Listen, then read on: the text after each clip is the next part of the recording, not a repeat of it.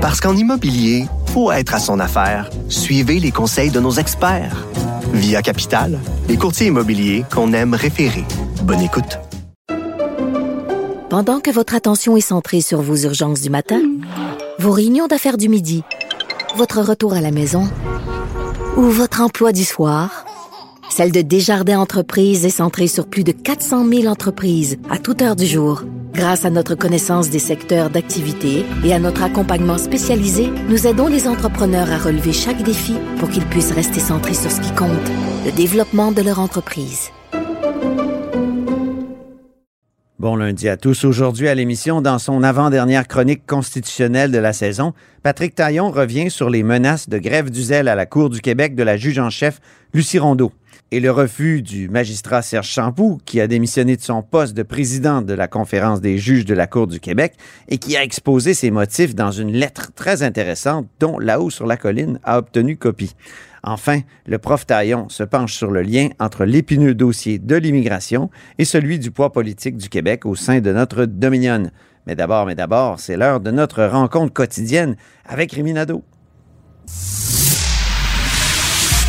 Réminado, Tout a été mauvais. Ça a été un spectacle désolant. C'était triste de voir ça. Antoine Robitaille, On sait bien, vous voulez faire du nationalisme. Mais non, on veut justement contrebalancer cette délocalisation-là politique.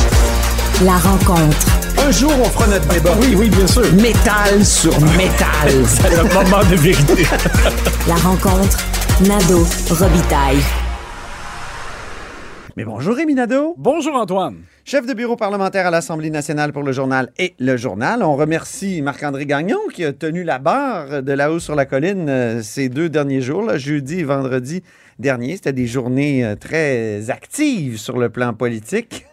Ben oui, tout, tu t'en vas, puis Bernard Dréville annonce qu'il fait un Non, retour mais en vie politique. Ah oui, c'est ça. J'étais euh, sur mon vélo puis je me disais, qu'est-ce que j'écrirais comme chronique? Mais en tout cas, vous lirez ça demain peut-être. Donc, Caroline Saint-Hilaire aussi. Euh, hein, c'est beaucoup de souverainistes, ça, Oui. à la CAQ. C'est ça. Je voulais t'en parler parce que euh, je trouve quand même que c'est relativement bien tiré d'affaire avec les, euh, les questions pièges un peu là, en raison de ses positions du passé. Ben oui. Euh, donc, elle a confirmé avec François Legault qu'elle était candidate à Sherbrooke, euh, conférence de presse en plein dimanche. Et euh, il était beaucoup question du troisième lien. Tout le monde lui a fait euh, remarquer donc qu'elle avait pris euh, qu'elle avait pris une position, oui, euh, Une excellente position dans le temps. plutôt contre le, le troisième lien. C'était excellent. Et là, elle s'est défendue en disant oui, mais depuis ce temps-là, d'abord le projet a évolué, une place qui est faite au transport en commun. que- Aïe, là, aïe, que- aïe. là, ça, j'ai compris ça. Puis maintenant, bon, euh, je comprends le besoin la- de, de fluidité de la circulation là, des deux côtés de la grande région et l'aspect sécurité. Alors écoute, bref, c'est comme ça qu'elle s'est défendue. Je te dis pas que c'est une réponse parfaite, mais euh, c'est un peu C'est une ça. pirouette. Moi, de toute façon, Ça ressemble à une pirouette. Là, toi, tu vois, tu dis que c'était parfait à ce moment-là, sa première position. Moi, ce que je trouve, c'est que cette position-là de, de l'époque de Caroline, ça montrait quand même que qu'elle connaissait quand même pas euh, super bien euh, les besoins et la réalité, je te dirais en fait, là, de certains usagers euh, de, de, de, de, Québec et de Lévis là, euh, par rapport à la circulation. Et c'est ce qui arrive quand même dans, dans, dans le- on le voit dans certains commentaires qui sont faits par des analystes qui vivent pas ici.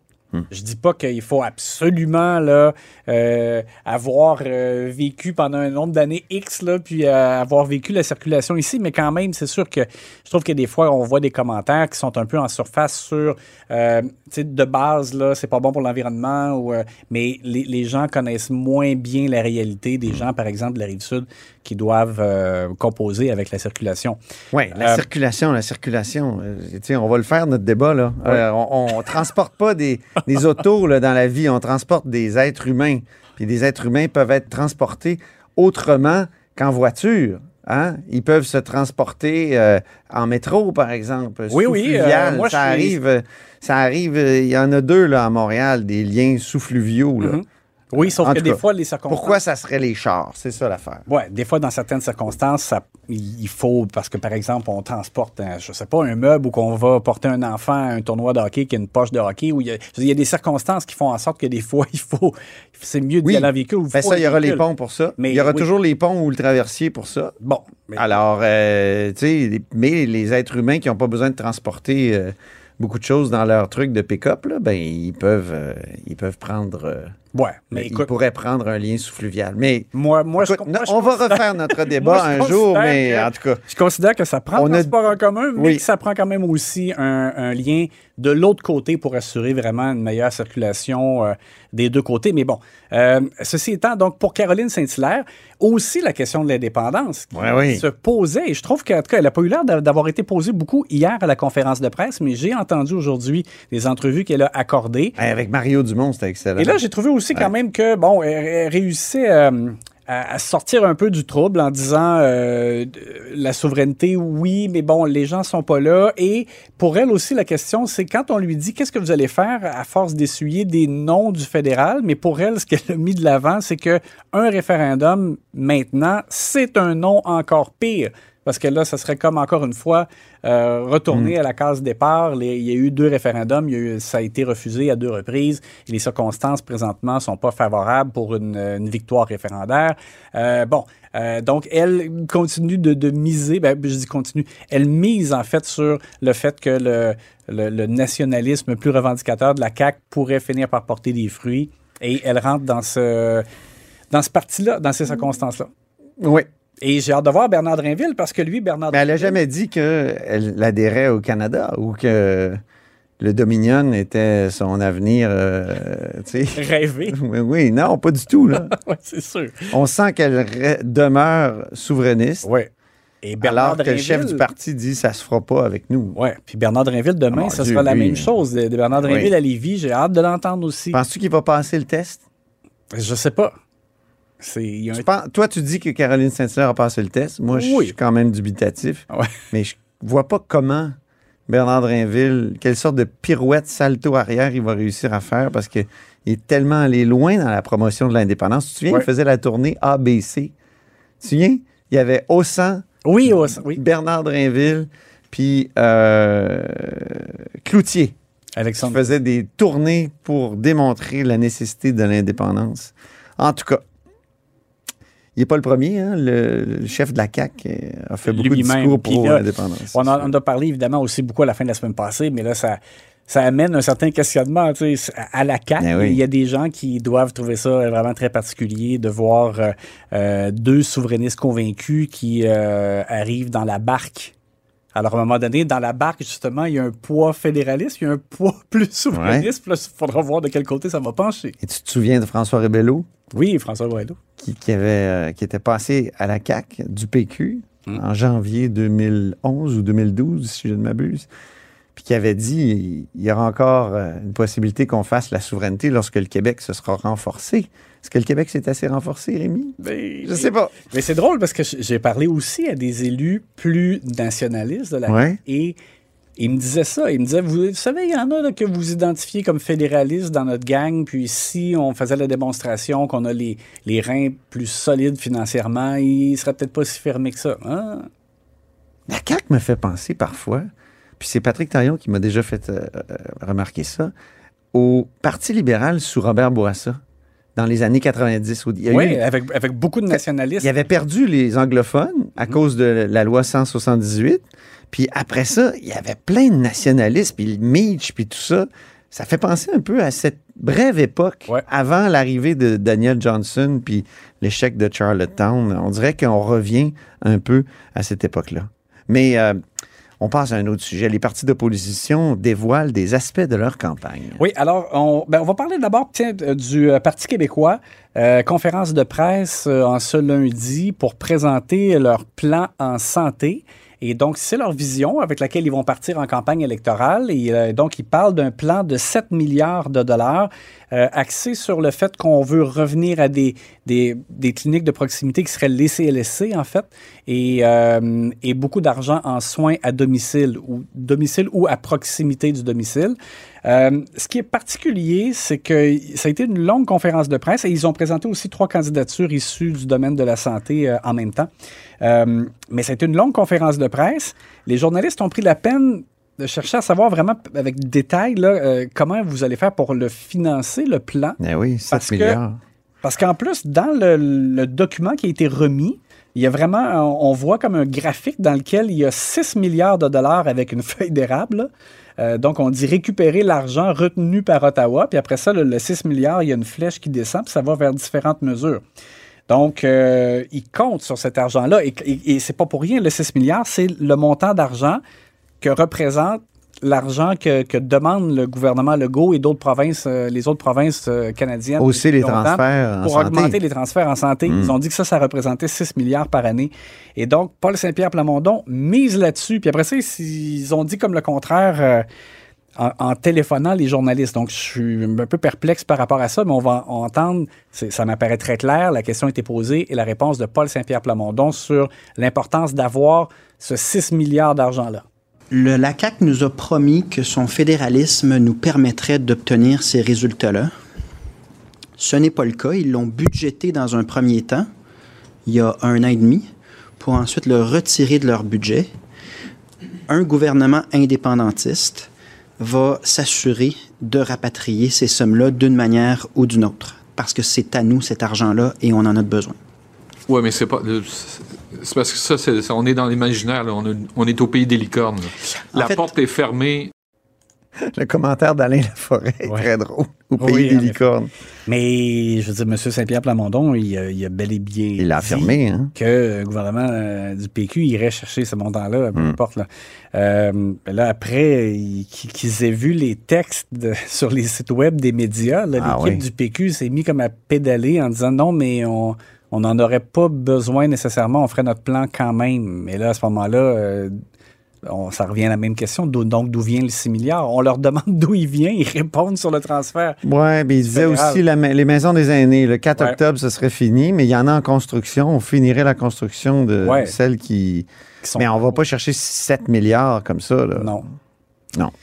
Peut-être 1 milliard, ou je sais pas. Mais Hmm, bon, alors, c'est voilà pour le, le Parti québécois. Parti Et libéral aussi s'en vient? Parti libéral, c'est ça, je voulais t'en parler. J'ai, euh, ben, en fait, j'ai écrit euh, mon texte samedi dans Oui. le journal là-dessus. Ils vont, et ça, c'est quand même, c'est une stratégie de leur part. Là. Ils font preuve d'audace, on pourrait dire. Et je pense qu'ils n'ont pas le luxe, là, comme je l'ai écrit, de, de- se contenter de, de jouer le jeu de base. Donc, normalement, les partis euh, politiques vont chercher à dévoiler leur meilleur punch là, à la campagne électorale pour aller faire des gains en campagne et avoir des, des choses à dévoiler pendant la campagne électorale. Mais ils font le pari qu'avec cinq partis politiques qui vont se batailler pour un, un peu d'espace euh, médiatique, puis euh, faire avancer, faire passer leur message, ça va être difficile. C'est comme s'ils sont cinq sur le- la même tranche de steak, là, essayer de grappiller des morceaux. Alors, ils ont décidé de tout dévoiler leur plateforme électorale samedi lors du Conseil général du PLQ à Montréal. Donc, Dominique Andelade fait le pari avec son équipe qu'ils vont pouvoir davantage comme marteler leurs propositions pendant qu'il reste encore... C'est un peu la méthode Charret, hein? Ouais, ouais. Charret en 2003. Ouais. Charret, euh, il avait dévoilé en 2002 sa, sa plateforme électorale. plateforme. puis Je pense six mois avant les élections. Alors, ils, ils font le pari, donc ils vont profiter davantage d'attention médiatique et du public là, maintenant. Et pour quelques semaines avant, par exemple, la fête nationale, puis le début des, vraiment des vacances estivales, et qu'ils auront comme installé des, des propositions dans la perception euh, des gens.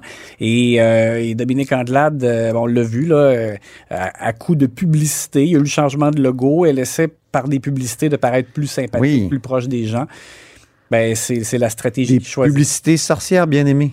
Oui. Hein? Elle apparaît tout d'un coup, euh, Dominique Anglade, et elle règle les problèmes des. Oui, Des euh, Oui. ma bien-aimée a frotté Oui, le nez sur le côté.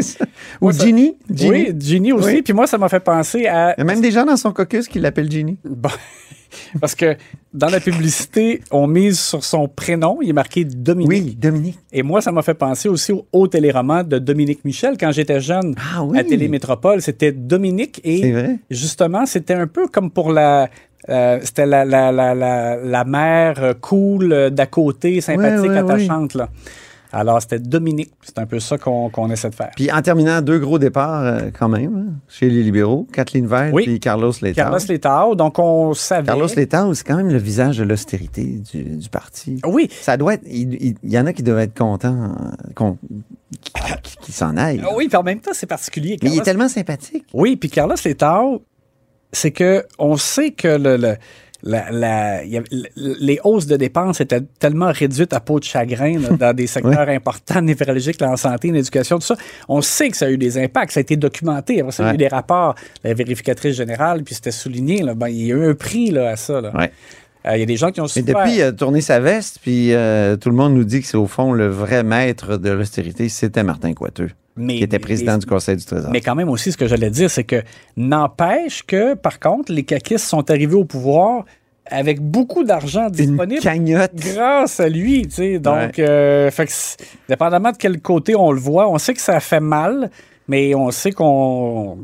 On se souvient de Marois Risky, qui Oui, avait demandé Des excuses. qu'on que- s'excuse, que le parti s'excuse pour l'austérité. Donc, Mm. euh, voilà, deux, deux gros départs, ça fait 13 ans tout. Hein? Ouais, beaucoup de monde. qui- Il y a un renouvellement des générations au Parti Je me libéral du rappelle pas d'avoir déjà vu un parti qui perdait la moitié de ses députés euh, avant de partir en campagne Moi électorale. non plus. Hey, merci Rémi, on se reparle demain. Parce qu'en immobilier, faut être à son affaire. Suivez les conseils de nos experts. Via Capital, les courtiers immobiliers qu'on aime référer. Bonne écoute.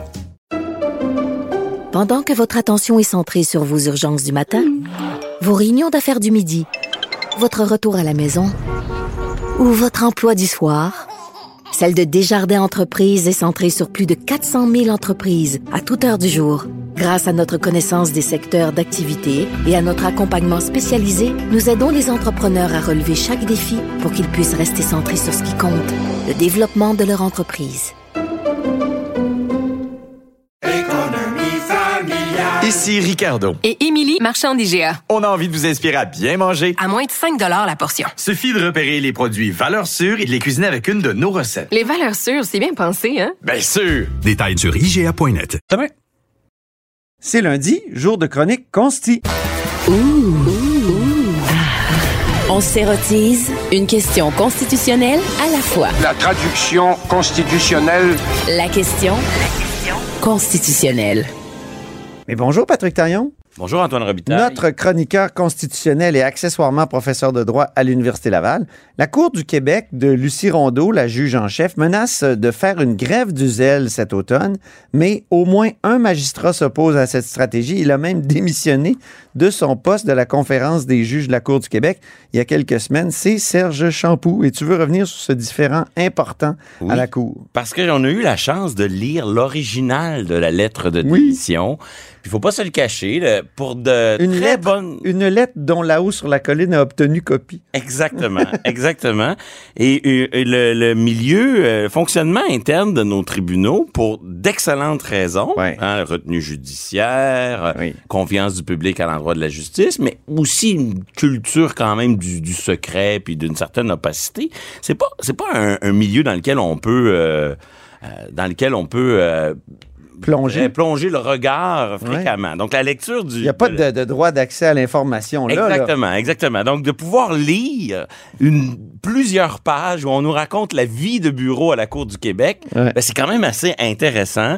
Et, et tout ça arrive sur un, un- un fond, une trame de fond là, qu'on connaît déjà. Là. On, a, euh, on a une pénurie de personnel à la, Cour du, à la Cour du Québec et à la Cour supérieure. Ouais. Euh, on a des écarts salariaux où euh, bientôt les juges de la Cour du Québec vont gagner 310 000 par année, Oui. alors que le, le personnel, le greffier, adjoint, euh, ça, ça gagne entre 35 et 45 000 selon le nombre d'années d'ancienneté. On s'approche du 10 fois plus Ben oui. payé. L'écart salarial 10 est fois. immense. Oui. On a les on a les avocats de l'aide juridique qui font encore cette semaine des journées de grève et là on a ce qu'on appelle ce que j'appelle un peu la grève du zèle, c'est-à-dire que nos juges de la Cour du Québec ils disent pas qu'ils vont être en grève cet automne, je suis pas sûr qu'ils ont le droit de grève par ailleurs. Non, non. Mais soudainement, au lieu de siéger deux jours sur trois, euh, siéger dans le sens être dans une salle d'audience à entendre des dossiers. Et la troisième journée, c'est pas une journée de congé. Ils écrivent des jugements, ils Ben oui. font des petites recherches qui manquent pour compléter le dossier, puis ils, ils- ils- ils préparent des, des jugements qui sont souvent longs à écrire.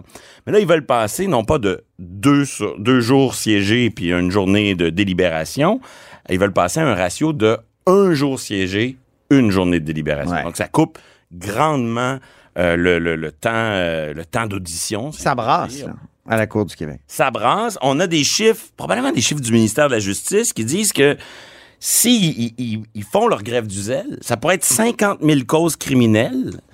Euh, Oui, parce que ça touche aux causes criminelles, ça, Bien faut sûr, souligner. la Cour du Québec fait beaucoup de droits criminels, elle ne fait pas que ça, et elle est sous pression à cause de, de l'arrêt Jordan qui impose une un délai présumé, une présomption de délai, euh, dans bien des cas, ce délai est de 18 mois, et, et on, on estime, c'est pas moi qui ai fait le calcul, là, mais bon, ça nous donne une idée quand même, qu'on pourrait avoir 50 000 dossiers aux criminels qui vivraient un arrêt de procédure, c'est-à-dire on, on pas de jugement, on tranche pas l'affaire, on libère la personne, l'accusé, parce que son droit à un procès dans un délai rai- raisonnable n'aurait pas été respecté. Donc en réduisant le temps de, de, de siège de nos juges, cette grève du zèle pourrait provoquer 50 000 arrêts de procédure, c'est pas rien. Face à cela, la lettre du juge Champoux, qui est président de la conférence des juges, elle dit au fond... Et ex-président maintenant. Oui, ex-président, pardon, pardon, tout à fait. Elle dit, je, je le cite, euh, le serment que j'ai prêté. Alors, je, c'est moi qui parle, hein, comme juge, et on a des devoirs déontologiques, éthiques, et c'est symbolisé à travers un serment. Alors, il dit, moi, j'ai prêté serment. Dans mon serment, il y a des devoirs, et que je, là, c'est lui qui parle, que je ralentisse volontairement ma prestation de travail, en sachant en, en ayant pleinement connaissance des effets qu'aura mon geste sur des accusés, des victimes, des collectivités, ne me semble pas juste et je suis incapable de l'accepter. Donc, autrement dit, mon sens, mon devoir éthique et déontologique m'empêche de- d'appuyer cette grève du zèle parce que cette grève du zèle aura des conséquences très graves pour l'intérêt public. Et il dit dans sa lettre, ben, il est déjà trop tard. Même si qu'on fasse la grève ou pas cet automne, euh, il y a- déjà les concours n'ont pas été ouverts. Le temps qu'on les ouvre, ça sera pas réglé avant l'automne. Et, et le budget du gouvernement du Québec est déjà connu. On sait exactement euh, les priorités qui sont tournées vers la, Chambre de la jeunesse. Juste un petit rappel, la, la juge en chef, elle, elle veut 41 postes de plus de Oui. juges. C'est ça. Parce que c'est un jeu de base euh, communicant. Le juge Champoux, il dit attention, le processus d'embauche n'est même pas commencé. Si Donc, on, on- pense ouais. au ratio euh, une journée siégée, une journée en délibéré, oh, sans augmenter notre capacité d'audience, Mm. ça prend 41 juges pour compenser cette réaménagement des conditions de travail. Et, et c'est le temps qu'on recrute ces 41 juges, l'automne va déjà être passé. Ben oui. Donc, euh, c'est un peu ça le, le- le- le point, le point de vue qui est, qui est derrière la démission du juge. La lettre est quand même précieuse parce qu'on on entre un peu dans les coulisses Oui. de notre euh, système de justice. Ça lève le voile. Et, et là, on voit qu'il n'y a pas juste la question, derrière la question de la charge de travail, il y a une profonde rivalité entre nos juges de la Cour du Québec et nos juges de la Cour supérieure. Oui. Nos juges de la Cour du Québec, nomination euh, par le gouvernement du Québec.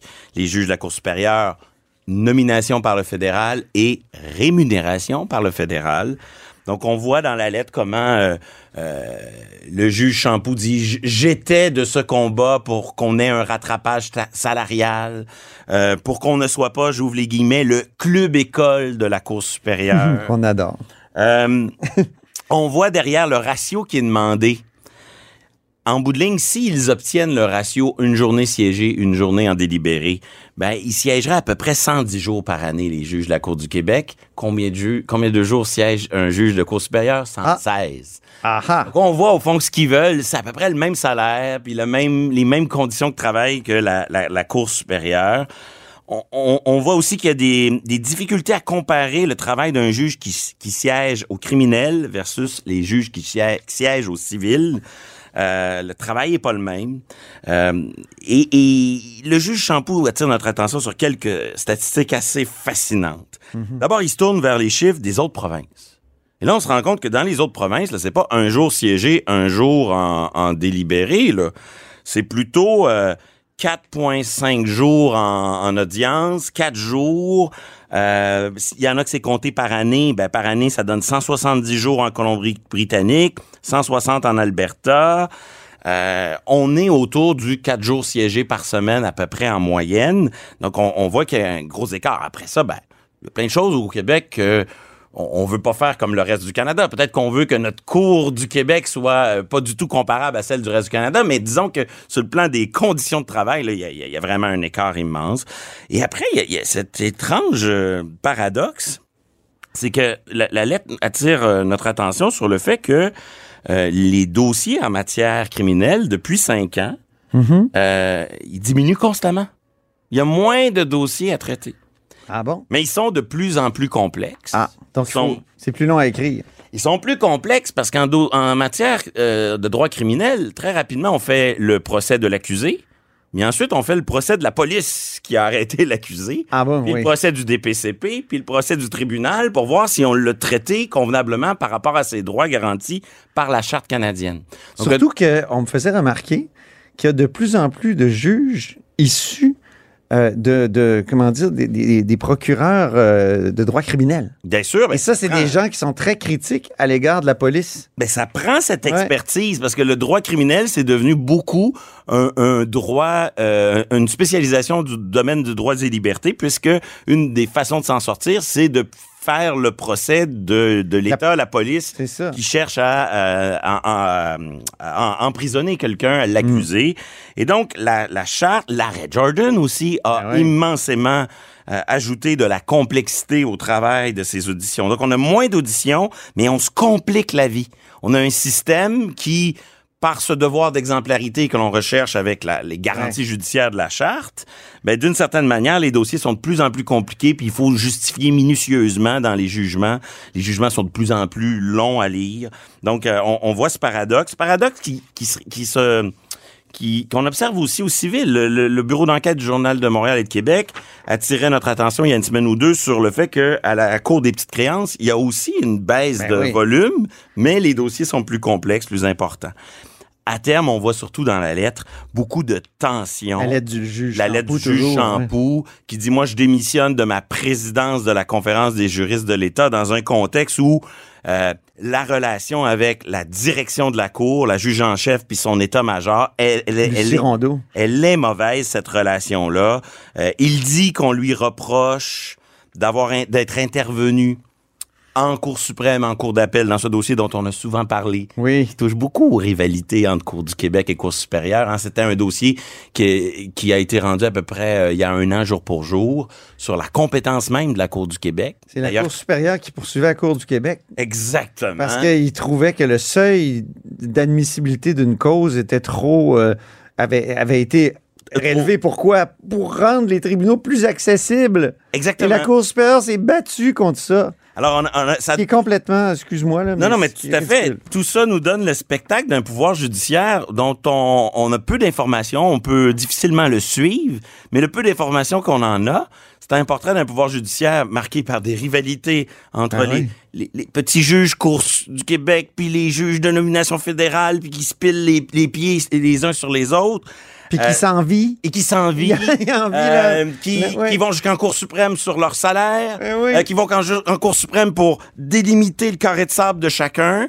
Après ça, des rivalités à l'intérieur de la Cour du Québec entre la direction de, de la juge en chef euh, Rondeau et le, le président de cette conférence. On lui reproche de pas avoir suffisamment, son CA aurait refusé de, de signer des lettres d'appui à la juge Hmm. Rondeau dans certaines cavales. Donc, finalement, peut-être que la vie de bureau à la Cour du Québec et à la Cour supérieure, elle est peut-être plus politique Ah oui. qu'on le pense. Euh, beaucoup de chicanes euh, pour euh, beaucoup de chicanes de pouvoir. C'est malheureux parce que l'automne sera chaud euh, avec cette menace de grève du zèle chez les juges, la grève la- à l'aide juridique qui est sporadique mais qui va s'intensifier, la pénurie de personnel, Mm. Tout ça sur euh, fond de Puis- campagne électorale. Oui. Je Été dirais. Patrick, Euh, automne très chaud à venir. Deuxième sujet, poids politique du Québec, la nouvelle impasse des rapports Québec-Canada.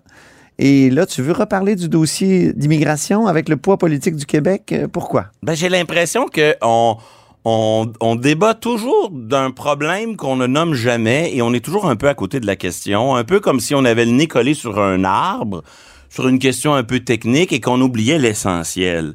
Euh, dans le dossier immigration, là, on, on a parlé de est-ce que ça, est-ce que d'avoir l'autonomie sur la, la réunification familiale ou les travailleurs temporaires ou la- le statut du réfugié, est-ce que ça va tout changer, un peu changer les choses, modestement changer les choses?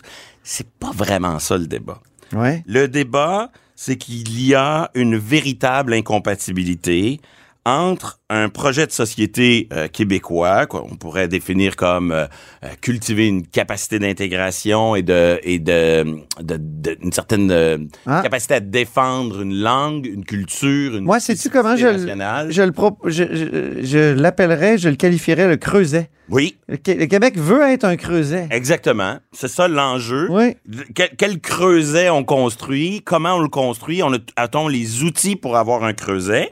Qui n'est pas le même creuset que le Canada, qui est Exactement. évidemment pas le même creuset que les États-Unis, mais on veut être un creuset francophone. Et du côté canadien, ben, on a un autre projet de société, un Ouais. autre creuset, qui, dans ce cas-là, ben, c'est clair, le gouvernement Trudeau veut procéder à une hausse totale du nombre d'immigrants accueillis. On passerait de 280 000 par année avant son arrivée au pouvoir à 430 000 par année. Donc ça, ça veut dire que c'est demain le jour où l'Ontario sera deux fois plus populeuse que le Québec. Ah oui. Il y a une dynamique canadienne qui est, c'est correct, c'est leur dynamique euh, d'un État post-national qui veut voir sa population croître et veut être pas euh, un pays d'accueil comparable aux États-Unis d'Amérique ou à l'Australie, qui veut être le pays le plus accueillant. Ben oui. Et donc, à ce jeu, ben, le Québec se retrouve dans une situation où il faut choisir entre réussir notre creuset, Ouais. donc euh, francisation, intégration, etc. Et de l'autre côté, une préoccupation pour le poids politique du Québec dans Oui. la fédération. Fait que là, si notre creuset est un peu... euh, une tension entre les on, deux. là. on réduit le nombre d'immigrants euh, pour être accueillants, certes, mais pas autant que le reste du Canada. Mais dans ce cas-là, il faut accepter que notre poids politique va diminuer. Mm. Et si, à l'inverse, on, on suit la cadence canadienne, mais là, c'est peut-être notre capacité de- d'intégration, notre capacité à, à faire société, à, à conserver cette spécificité euh, Mm-hmm. québécoise qui va s'effriter. Et, et donc, moi, je veux bien qu'on entreprenne une négociation avec Ottawa pour un nouveau pacte euh, en, en cette matière, mais il faut pas avoir le nez collé sur une question hyper technique de réunion, euh, de réunion Ou familiale. d'immigrants temporaires. Ou d'immigrants temporaires. Ça, c'est vraiment euh, clé maintenant, immigrants temporaires. C'était Mais- pas là à l'époque de- des accords de 77 de Colin Couture, ni euh, McDougall, euh, Gagnon-Tremblay en 91. Et ça va prendre plusieurs petits gestes parce que l'équilibre, l'impasse entre les deux, là, fait en sorte qu'il faut combiner des petites solutions qui sont euh, jamais déterminantes, mais tous utiles. Fait que mettons sur la représentation politique du Québec dans les institutions fédérales. OK, on va décliner statistiquement dans cette fédération-là jusqu'à un certain degré. Mais qu'est-ce qu'on fait pour atténuer ce, cette faible, ce faible, ce déclin du poids politique? Là, on a un projet de loi à Ottawa, C14, qui essaie de masquer qu'au fond, on va avoir moins de sièges, parce qu'au fond, on gèle le nombre de sièges à la Chambre des communes pour le Québec, mais on ajoute aux autres provinces. Donc, en vérité, on recule. Ça, c'est ce que la situation actuelle. Pourrait-on faire mieux? Moi, je crois que oui. Euh, au Sénat, le gouvernement Trudeau pourrait-il accepter que les sénateurs québécois soient choisis par l'Assemblée nationale? Il les nommerait ensuite. Ça, ça donnerait du poids politique au Québec. Donc, si le Canada a pour projet de doubler son, sa population d'ici quelques décennies, soit, mais au moins notre poids politique, on peut, on peut, on peut l'améliorer par une meilleure emprise sur le choix de nos sénateurs. pas besoin de grandes conférences constitutionnelles pour ça. Non, il y a moyen, s'il y a de la bonne foi du premier ministre canadien, de- de- de- d'agir dès maintenant. Le choix des juges, les juges des cours supérieures, le choix de notre lieutenant-gouverneur. Donc, Oui. on peut agir sur ce front-là pour consolider notre poids politique, pas nécessairement juste en nombre de sièges à la Chambre des communes, mais dans tout ce que le fédéral nomme, d'avoir un, un- un plus grand mot à dire là-dessus. Puis quant à la Ben, capacité... c'est c'est drôle parce que ça me fait penser au livre beige de Claude Ryan de 1980, C'est qui, était le fédéralisme renouvelé, qui au fond a gagné une majorité claire en 1980, et je le répéterai jamais assez. C'est ça, tu sais, on pose souvent la question, qu'est-ce que le Québec veut? What does Québec want? Ben, la réponse, c'était le livre beige, puis tout ça était là-dedans. Et, et sur le plan de la capacité d'intégration, parce que c'est nos deux variables, quel Mm. poids politique, puis l'autre, quelle capacité à, faire creuser, comme tu Mhm. dis.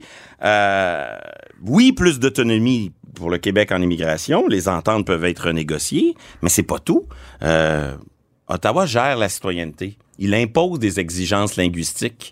Est-ce que ces exigences de connaissances linguistiques pour tous les nouveaux citoyens canadiens, est-ce qu'au Québec, elles pourraient pas être adaptées à la situation du Québec?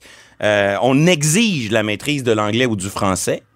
Au Québec, pourrait-on exiger la maîtrise du français? Là, Ottawa aide- aiderait le Québec Le à pouvoir Bloc- intégrer Le plus. Bloc québécois a beaucoup demandé ça, souvent demandé ça, je pense. Oui, et, et sur le plan linguistique, euh, euh, Ottawa soutient au Québec le développement de l'anglais. C'est ça sa politique de soutien aux minorités euh, linguistiques francophones hors Québec et anglophones au Québec.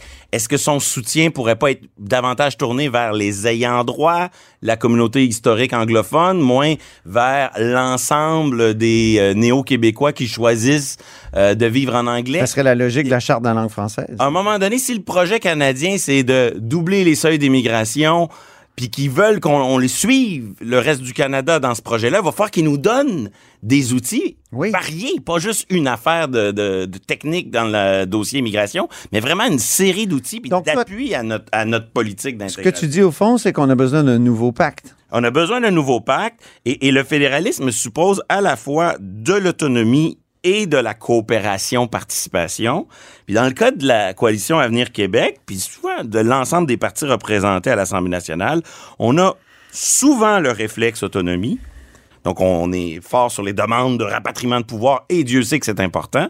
Mais des fois, on a, on moins le réflexe euh, comment les politiques fédérales devraient être réécrites pour qu'elles cessent de nuire à nos intérêts et comment cette coopération avec le fédéral devrait devenir un instrument au service de nos intérêts plutôt que Ottawa qui, sur le plan linguistique, vient souvent défaire les efforts qu'on essaie euh, de faire ici à Québec. Donc, on Ouais. peut pas négliger, on peut pas avoir la- le, le- le regard tourné vers un seul arbre dans la forêt. Non. Il faut vraiment avoir une perspective beaucoup plus globale parce que cette orientation canadienne vers un Canada post-national qui double les seuils d'immigration et qui veut vraiment augmenter sa population, ça va transformer profondément la place du Québec dans le Canada puis nos relations avec le reste du Canada.